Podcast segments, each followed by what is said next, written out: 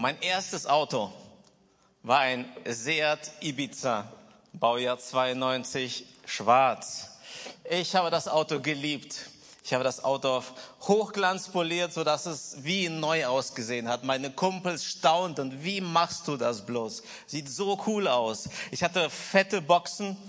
Ich hatte ein Kenwood Radio mit CD-Wechsler.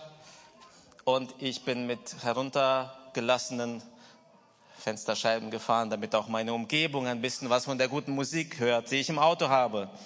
Als mir mein Papa damals das Auto gekauft hat, hatten wir keine gute finanzielle Zeit. Das hat viel gekostet, 2500 Mark damals. Und es war einfach toll. Und dann ist es passiert. Ich habe nicht aufgepasst. Ich fuhr auf einen Parkplatz, stellte das Auto ab und habe vergessen, die Handbremse anzuziehen. Oh, dann fing ich an, im Handschuhfach zu kruschen und habe nicht gemerkt, wie das Auto ins Rollen gekommen ist. Und da der Parkplatz eine steil, äh, eine Hanglage hatte, eine steile, ist das Auto ins Rollen gekommen und dann hat es richtig gekracht. Krach. Das Auto blieb an einer Betonsäule stehen. Ich ahnte schon Böses, ging raus, schaute mir das an. Zu meiner Verwunderung war das Auto eigentlich okay, aber die Stoßstange war richtig eingedrückt. Tausende Gedanken schossen mir durch den Kopf. Was wird mein Vater sagen? Mensch, warum war ich so blöd und habe die Stoßstange, äh, die Handbremse nicht angezogen? Ja, Stoßstange anziehen wäre auch eine gute Idee. Ähm, was mache ich denn jetzt? Wie kriege ich das hin? Ich war frisch 18 Jahre alt, hatte keine Ahnung, was man macht. Bin nach Hause gefahren, in die Garage, habe das Auto versteckt und überlege, überlegte, okay, was jetzt? Was muss ich tun? Wo kriege ich eine neue Stoßstange her? Was wird mich das kosten? Und wie erkläre ich das meinem Vater? Und dann, ich weiß nicht woher, ich hatte keine Ahnung von den Dingen, aber ich hatte auf einmal eine Blitzidee. Geh nach Hause, hol einen Föhn und fang an, das Ding warm zu machen. Ich weiß nicht, wo das herkam, aber ich lief nach Hause, nahm den Föhn, holte mir ein Verlängerungskabel und fing an, die Stoßstange zu erhitzen. Und tatsächlich, ich traute meinen Augen nicht. Stück für Stück kam die Stoßstange wieder nach vorne und dann machte es plupp. Und es war alles weg, als wäre nichts passiert. Und ich sitze da noch so da unten und in diesem Moment kommt mein Vater in die Garage. Was machst du da?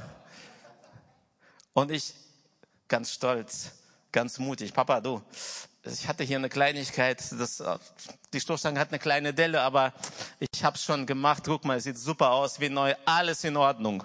Und ich frage mich, was passiert wäre, wenn mein Vater zehn Minuten früher reingekommen wäre. Ich war so klein mit Hut. Und als ich mich so an diese Geschichte erinnerte, habe ich mich gefragt, haben wir Menschen etwas mit so einer Stoßstange gemeinsam?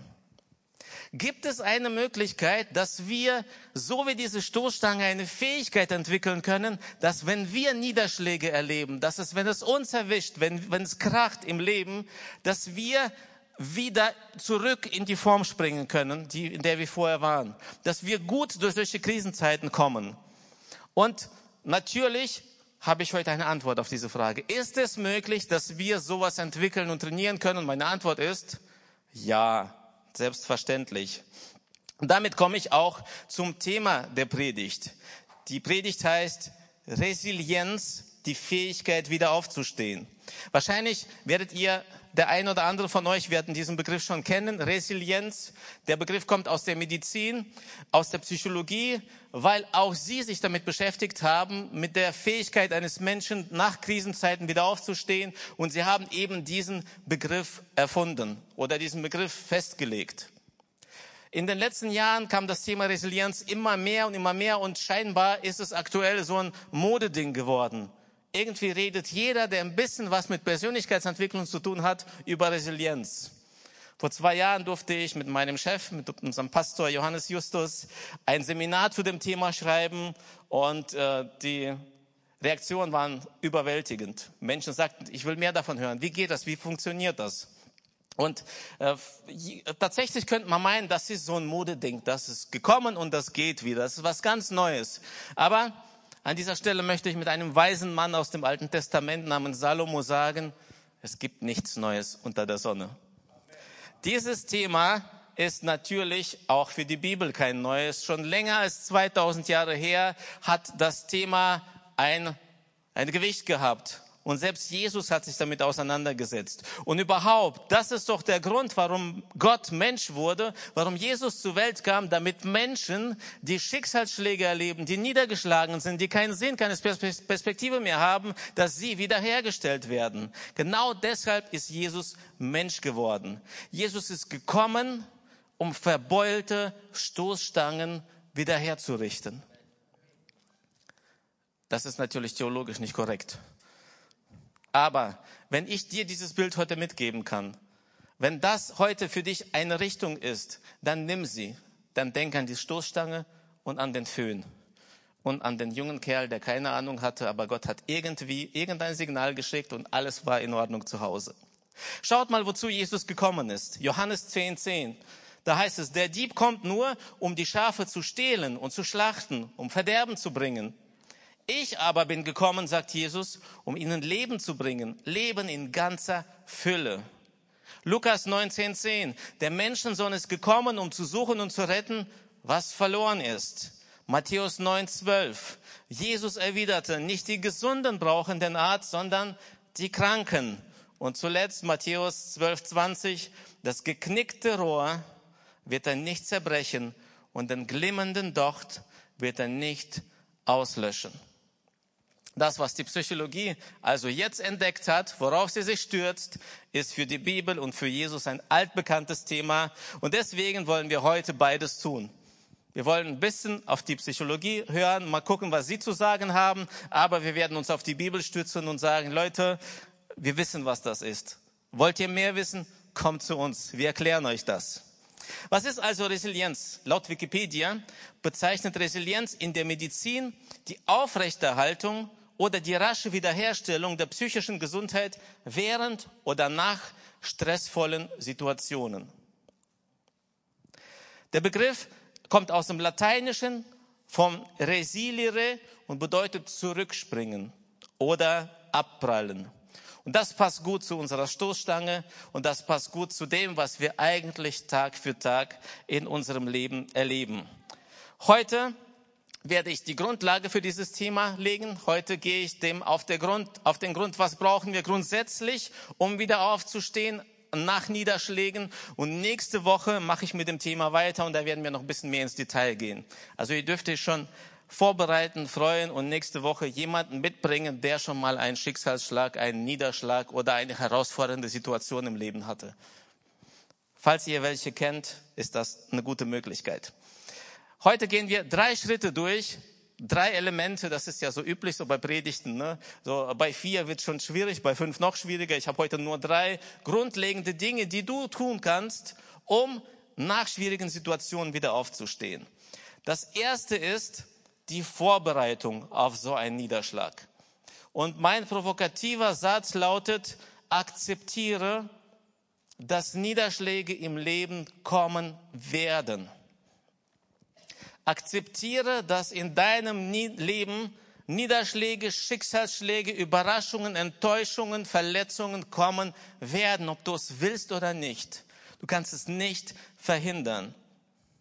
Ich kann dir garantieren, dass in den nächsten Tagen, Wochen, Monaten oder Jahren Dinge in deinem Leben passieren, die dich versuchen werden, aus der Bahn zu werfen mal weniger herausfordernde, mal sehr herausfordernde und dann möglicherweise auch richtig gravierende. Es sind Dinge, die kommen und du bist auf sie nicht vorbereitet. Und deshalb ist der erste Schritt, um mit einem Niederschlag, Schicksalsschlag im Leben umzugehen, die Akzeptanz, dass das zum Leben dazu gehört.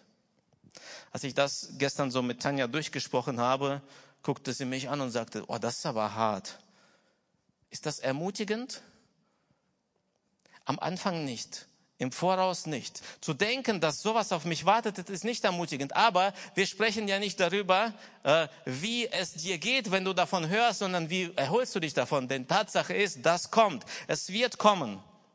Und spannend ist, dass ich das nicht erfunden habe, dass das der erste Schritt ist. Ich sage nicht, dass das wichtig ist, weil ich so schlau bin, weil ich Psychologie studiert habe, sondern ich habe natürlich eine Vorlage, eine Basis in der Bibel. Schauen wir, wie Jesus das gemacht hat. Wir sind in der Situation, wo Jesus kurz vor seiner Verhaftung mit seinen Jüngern unterwegs ist. Und er sieht, was auf seine Jünger zukommen wird. Besonders hat er einen seiner Jünger im, im Blick. Und nun bereitet er vor, dass der Jünger später, nachdem das passiert ist, wieder aufstehen kann. Wir lesen Lukas 22, 31 bis 34, da heißt es, Simon, Simon, der Satan hat euch alle haben wollen. Übrigens das prophetische Wort von heute, äh, das kam von einer Person, die keine Ahnung hatte, was ich predigen werde. Und erinnert euch daran, was gesagt wurde. Simon, Simon, Satan hat euch alle haben wollen. Er wollte euch durchsieben wie Weizen. Doch ich habe für dich gebetet, dass dein Glaube nicht aufhöre. Wenn du also später umgekehrt und zu mir zurückgekommen bist, dann stärke deine Brüder. Petrus sagte, Herr, ich bin bereit, mit dir ins Gefängnis zu gehen und sogar mit dir zu sterben. Doch Jesus entgegnete, Petrus, lass mich dir was sagen. Noch bevor morgen früh der Hand kräht, wirst du dreimal geleugnet haben, mich überhaupt zu kennen. Äh, mein Chef, unser Hauptpastor Johannes, würde jetzt sagen, Albert, dieses, diese Verse, diese Geschichte, die hat schon so einen Bart. Du kannst sie doch nicht schon wieder nehmen und darüber predigen. Aber ihr werdet sehen, dass äh, es heute ein, eine völlig andere Sicht auf diese Stelle sein wird und wie sehr das mit dem Thema Resilienz zu tun hat. Jesus sieht also, dass Petrus in unmittelbarer Zukunft etwas erleben wird, das ihn richtig erschüttern wird. Und dieses Erlebnis könnte ihn alles kosten. Es könnte ihn aus der Bahn werfen. Es könnte ihm alles nehmen, was er hat. Und deswegen bereitet Jesus Resilienz vor. Er bereitet Petrus darauf vor, dass wenn das kommt, dass Petrus gut darauf reagieren kann. Vier Dinge tut Jesus. Und die gehen wir jetzt eins nach dem anderen durch. Er kündigt zunächst mal an, dass der Niederschlag kommt.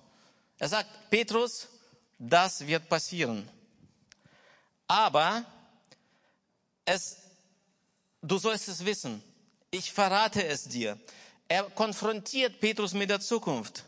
Und die Reaktion von Petrus macht deutlich, dass Petrus, Petrus niemals damit gerechnet hat. Petrus hört, wie Jesus, sein Meister, ihm sagt, Petrus, du wirst mich verraten.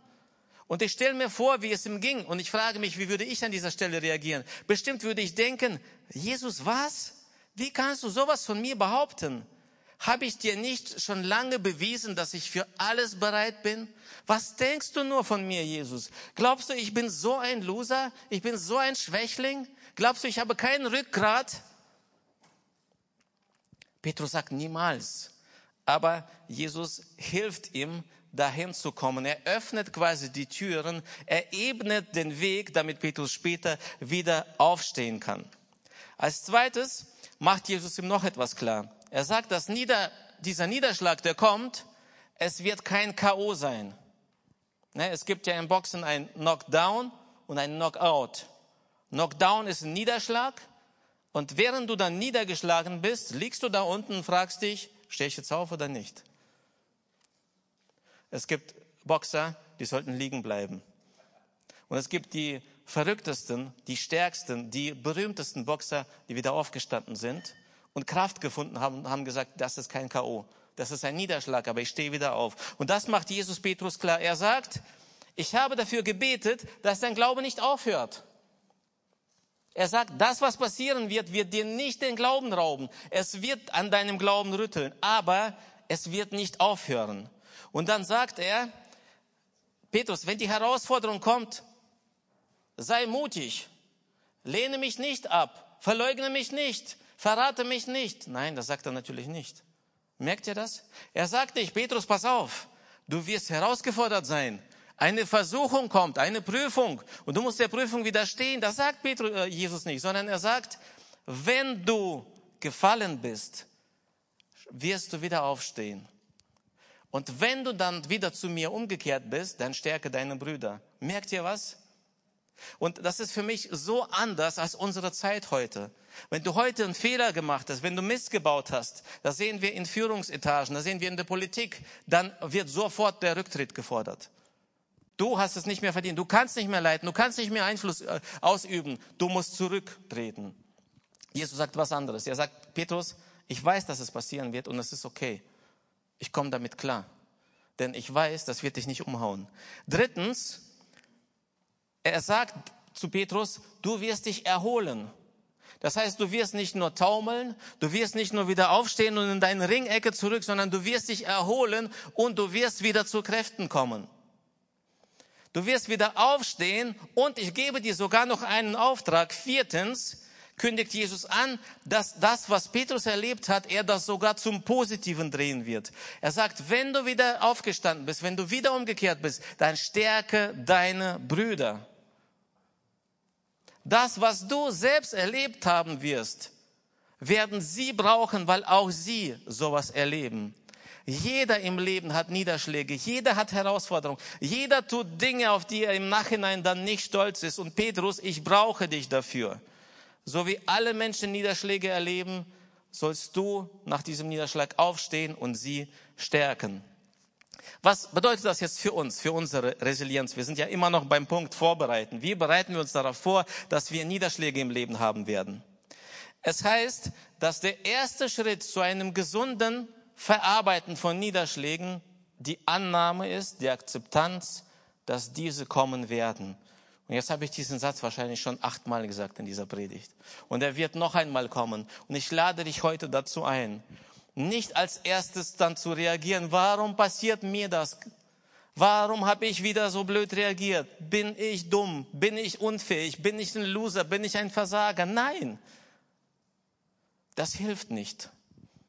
Dieses Selbstmitleid, dieses sich zurückziehen, hilft nicht, sondern das, was Jesus hier zeigt, ist, bereite dich darauf vor, es wird kommen. Und damit kommen wir dann zum zweiten Punkt. Also das erste ist, bereite dich darauf vor, akzeptiere, dass das kommt. Und zweitens, jetzt geht's in der Geschichte weiter, tatsächlich kommen diese Niederschläge auch. Wenn wir jetzt so im Vorfeld darüber sprechen, ist das noch okay, ne? Ja, alles klar, das wird kommen und ja, ich akzeptiere das jetzt. Gut, Jesus, alles klar. Ich weiß Bescheid. Sie werden kommen. Und nun kommen sie. Schauen wir, wie es in dieser Geschichte weitergeht. Kurz nachdem Jesus das angekündigt hat, dass Petrus ihn verraten wird, passiert es tatsächlich. Jesus wird gefangen genommen und Petrus schafft es irgendwie mit der Menge mitzugehen und sich in den Hof einzuschleichen, wo Jesus festgehalten wird. Und dann geht's los. Zwei unterschiedliche Menschen erkennen Petrus und sagen, Petrus, du bist doch auch einer von denen, du gehörst doch auch zu Jesus. Und zweimal leugnet Petrus, Jesus zu kennen. Ne, eine kurze Zeit vorher sagt er, Jesus, ich werde mit dir sogar sterben, wenn es sein muss. Gefängnis, kein Ding. Kurze Zeit später sagt er zweimal Nein. Und dann kommt das, das dritte Mal. Etwa eine Stunde später, Lukas 22, 59 bis 62, erklärte wieder jemand anders mit Bestimmtheit. Natürlich war auch der mit ihm zusammen. Er ist doch auch ein Galiläer. Aber Petrus entgegnete, ich weiß nicht, wovon du sprichst. Und im gleichen Augenblick, noch während er das sagte, krähte der Hahn, da wandte sich der Herr, also Jesus, um und blickte Petrus an. Und darüber kann man eine ganze Predigt halten. Er drehte sich um, blickte Petrus an und in diesem Moment traf es ihn wie ein Schlag. Ich weiß nicht, was alles in Petrus vorging, aber eins kann ich sagen, es war nicht dieser Blick von Jesus. Ich habe es ja doch gesagt sondern es war der Blick von Jesus. Petrus, es ist okay. Wir sind vorbereitet. Petrus, ich, ich habe es gesehen. Petrus, und ich liebe dich immer noch. Petrus, halt aus. Fall jetzt nicht so, dass du nicht mehr aufstehst. Und dieser Blick von Jesus bewirkte dann, nach diesem Blick krähte der Hahn und Vers 62 heißt es, und Petrus ging hinaus und weinte in bitterer Verzweiflung. Jetzt beginnt der eigentliche Kampf. Der Kampf beginnt nicht dann, wenn der wenn uns das Ding begegnet, der beginnt nicht dann, wenn wir es auf uns zukommen sehen, dann darauf haben wir oft Einfluss. Wir können oft Dinge sehen. Aber der richtige Kampf beginnt dann, nachdem es passiert ist. Jetzt hat er ihn verleugnet. Dreimal und sein Meister hat es selbst gehört. Das ist so, als würdest du gerade mit jemandem stehen und so richtig über jemand ablästern und in diesem Moment kommt die Person dazu. Und du denkst, boah, was jetzt? Kann mir vorstellen, dass die Welt von Petrus in diesem Moment zusammengebrochen ist. Ich kann mir vorstellen, wie er sich verurteilte, wie er sagte, wie konnte ich nur? Wie, wie ist das möglich, dass ich meinen Meister verraten habe, verleugnet habe? Ich bin ein Verräter, bin ein Versager, ich bin das Letzte. Ich bin es überhaupt nicht wert zu leben.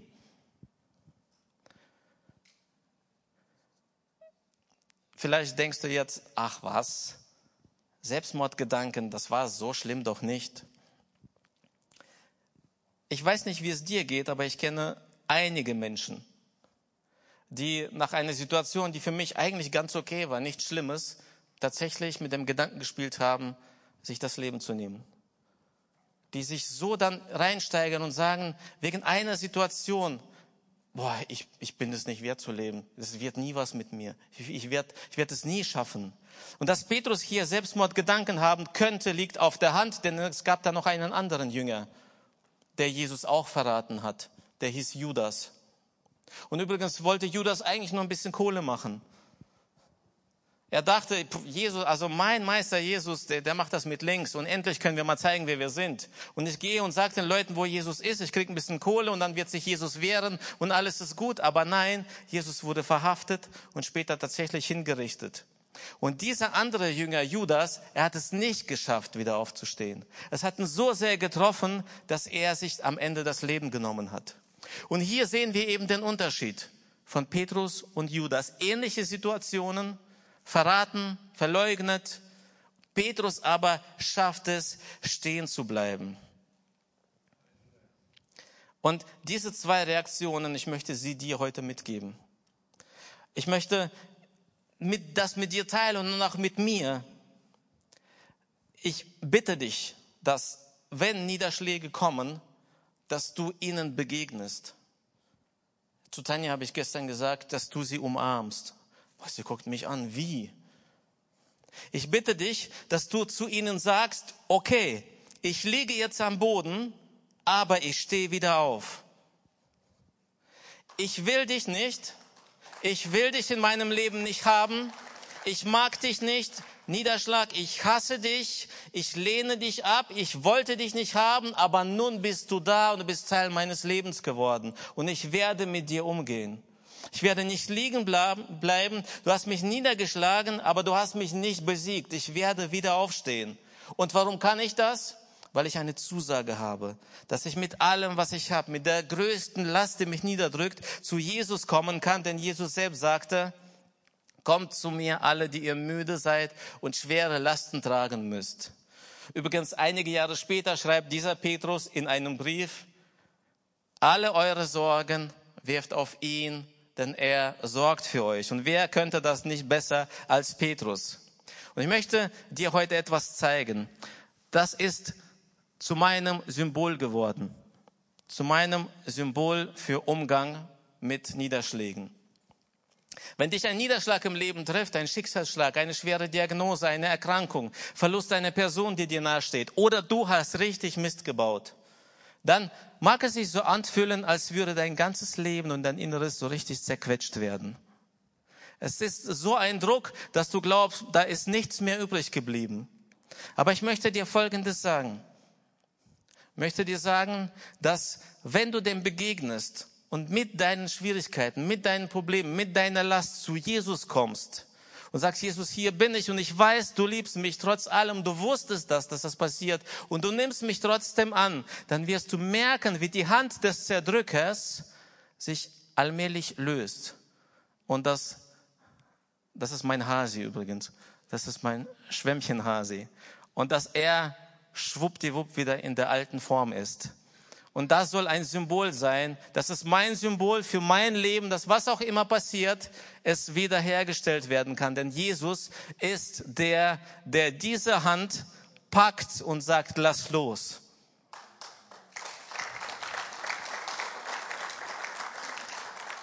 Das ist mein Hasi. Ich möchte dir ein Angebot machen. Tanja, gibst du mir den Teddy?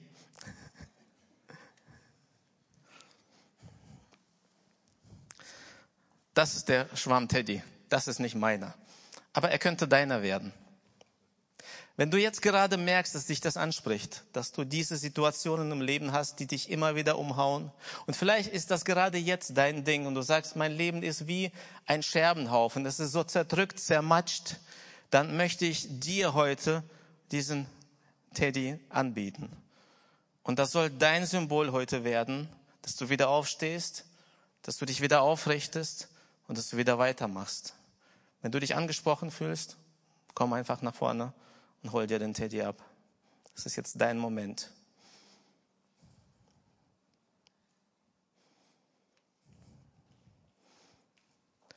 Können wir einen Applaus geben? Ines, bleib mal stehen. Ines, Jesus hat gesehen, wie du da gerade gesessen hast. Er hat deinen Kampf gesehen. Er kennt dein Leben, all diese Dinge, die bisher passiert sind. Und er kennt auch deine herausfordernde Situation, die du jetzt hast im Leben. Er kennt deinen Wunsch, dein sehnlichstes, deinen sehnlichsten Wunsch auf dem Herzen. Er weiß, was du dir wünschst und er weiß, wie du damit kämpfst. Er weiß, wie, wie sehr dich das mitzieht und runterzieht und du nicht mehr glaubst, dass es passieren wird. Und heute mit diesem Tede möchte er dir sagen, äh, vertrau ihm. Ja, lass, lass dein Leben wieder entfalten. Du bist kein Häufchen Elend, sondern richte dich wieder auf. Ja, richte deine Schultern auf, Schultern nach hinten. Ja, Brust nach vorne und hebe deinen Haupt wieder. Jesus kennt dich und er liebt dich. Amen.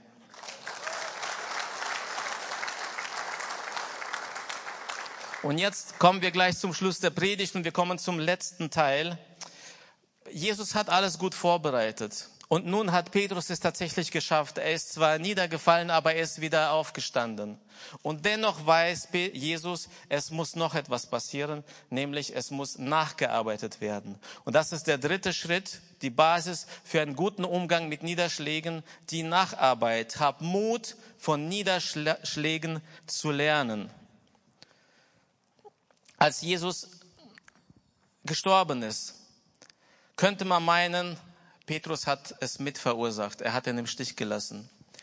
Aber am Ende war der Tod Jesu, die Verhaftung, die Hinrichtung und der Tod nicht eine Niederlage, sondern ein Happy End. Denn Jesus ist nicht tot geblieben. Er ist wieder auferstanden. Das, was wie ein Niederschlag im Leben Jesus ausgesehen hat, was wie ein K.O. ausgesehen hat, wurde am Ende zum Sieg. Jesus ist wieder auferstanden. Und nach seiner Auferstehung begegnet Jesus Petrus wieder. Jesus weiß und er ist dankbar und er freut sich, dass Petrus es durchgestanden hat, aber er versteht, es muss noch ein kurzes Gespräch geführt werden. Und so geht Jesus auf Petrus zu und stellt ihm eine Frage. Petrus, liebst du mich mehr als die anderen hier? Ich stelle mir vor, wie es Petrus in diesem Moment geht. Petrus weiß, er hat ihn verraten, er hat ihn verleugnet. Er weiß, Jesus hat es sogar selbst erlebt. Und das war ja mit Ansage. Und ich, ich stelle mir vor, wie Petrus zwar sich erholt hat von der ganzen Geschichte, aber immer noch so im Ringen mit sich selbst ist. Bin ich okay? Bin ich überhaupt, ist das in Ordnung, dass ich weiterhin in Jesu Nähe bin? Liebe ich Jesus eigentlich? Und wenn ich ihn liebe, wie konnte ich ihm das antun? Und übrigens, das ist auch ein Wort für jemanden heute hier. Du hast Menschen um dich herum, die du liebst, die du aber auch verletzt. Und du fragst dich immer wieder, liebe ich sie überhaupt? Und das ist die Antwort. Jesus sagt zu Petrus, er hilft ihm, diese Frage zu beantworten. Petrus, liebst du mich? Und äh, ohne viel zu überlegen, sagt Petrus, ja, Jesus, ja, ich liebe dich. Und Jesus sagt, weide meine Lämmer. Er fragt ein zweites Mal, Petrus, liebst du mich? Und äh, Petrus sagt, ja, Herr, du weißt, dass ich dich lieb habe. Und er gibt ihm nochmal einen Auftrag und sagt, hüte meine Schafe. Und damit schlägt Jesus eine Brücke zum Vorgespräch. Damals hat er gesagt, wenn du wieder zurückgekehrt bist, stärke mein, stärke deine Brüder. Und jetzt erklärt er, wie er das meint. Er sagt Petrus, und jetzt übernimm Verantwortung. Jetzt übernimm Verantwortung. Petrus, es heißt nicht, dass du mich nicht liebst, wenn du mir wehgetan hast. Aber ich bitte dich jetzt, lerne draus Der beste Umgang mit einem Niederschlag ist eine Aufgabe. Der beste Umgang mit einem Niederschlag ist eine Aufgabe. Wenn du wieder aufgestanden bist und das durchgemacht hast, stärke dich selbst, lass dich durch Gott, durch Jesus stärken und dann teile das mit anderen. Gib das weiter. Erzähl das. Du wirst merken, wie Heilung in dein Leben kommt, wenn du durch das, was du erlebt hast, Heilung in das Leben anderer Menschen bringen kannst. Wisst ihr, ich habe einige Menschen mir angeschaut, die einen Schicksalsschlag hatten, die ein Bein verloren hatten, die querschnittsgelähmt sind, die keine Beine, keine Arme haben und die sind auf der Bühne und motivieren Menschen zu einem glücklichen Leben. Die sind die besten Persönlichkeitstrainer, Entwicklungstrainer, Führungstrainer geworden. Sie haben ihren Niederschlag, ihren Schicksalsschlag genutzt, um das Leben anderer zu stärken. Und dazu lade ich dich ein. Bereite dich vor, akzeptiere, dass es einen Niederschlag geben wird, begegne dem Niederschlag, wenn er da ist und arbeite nach und schöpfe Kraft daraus und fang an zu dienen. Und jetzt möchte ich dich gerne einladen. Wenn du Niederschläge in deinem Leben hattest und du siehst jetzt dein Leben, es steht vor Augen, und es mag sein, dass dein Leben wie ein Scherbenhaufen aussieht. Und du denkst, mit diesem Scherbenhaufen ist nichts mehr zu machen. Heute möchte ich dir sagen, es gibt jemanden, der aus diesem Scherbenhaufen etwas Wunderschönes machen kann. In Japan gibt es eine Kunst, die heißt Kintsugi. Und bei dieser Kunst nimmt man ein Gefäß, das zerbrochen ist, und klebt es wieder zusammen. Und in diesem Kleber sind Goldpartikel. Und die Idee ist nicht, das Gefäß so zusammenzukleben, dass man nicht mehr sieht, dass es zerbrochen war, sondern die Brüche, die Stellen sollen sichtbar werden. Durch diesen Kleber, durch dieses Gold soll hervorgehoben werden, was dieses Gefäß schon erlebt hat. Und weißt du, es geht nicht um Perfektion in deinem Leben. Es geht nicht darum, was du schon alles erlebt hast und wie tief du gesunken bist, sondern es geht darum, dass Jesus sein Leben gegeben hat, sein Blut vergossen hat, damit die Scherben deines Lebens zusammengeklebt werden können. Und ich lade dich heute dazu ein, mit deinem Leben zu Jesus zu kommen. Wenn du das noch nie erlebt hast, dann ist das heute dein Moment, zu sagen, Jesus, hier ist mein Leben. Ich habe gehört jetzt. Der Prediger da hat das gesagt. Ich habe gehört, du kannst aus meinem Leben was machen und ich komme jetzt zu dir. Hier ist mein Leben. Bitte nimm mich. Ich will mit dir leben. Ich will nicht mehr ohne dich weiter. Und wenn das dich anspricht, wenn du spürst, dass Gott dich gerade ruft, dass er dein Leben reparieren und heilen möchte, dann lade ich dich ein, darauf zu reagieren. Wir würden so gerne mit dir zusammen beten als ganze Gemeinde. Und das ist jetzt dein Moment. Ich bitte die Gemeinde, die Augen zu schließen oder nach unten zu schauen, so dass jeder so Zeit für sich hat. Und ich möchte dich fragen, wenn du sagst, ja, ich, ich höre diesen Ruf, ich will darauf antworten, ich will mein Leben Jesus geben, dann melde dich, dann gib mir ein kurzes Handzeichen und ich bete gerne für dich und wir als Gemeinde. Bist du heute da? Dann lass mich gerne deine Hand sehen.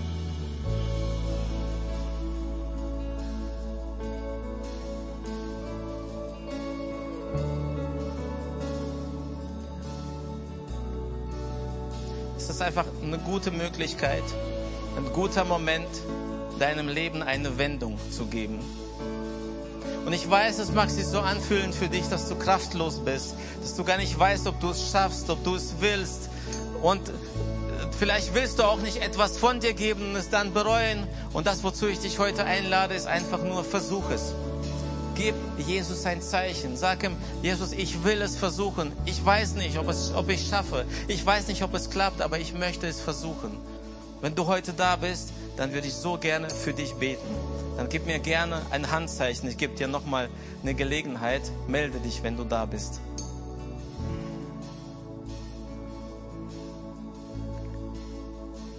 Danke.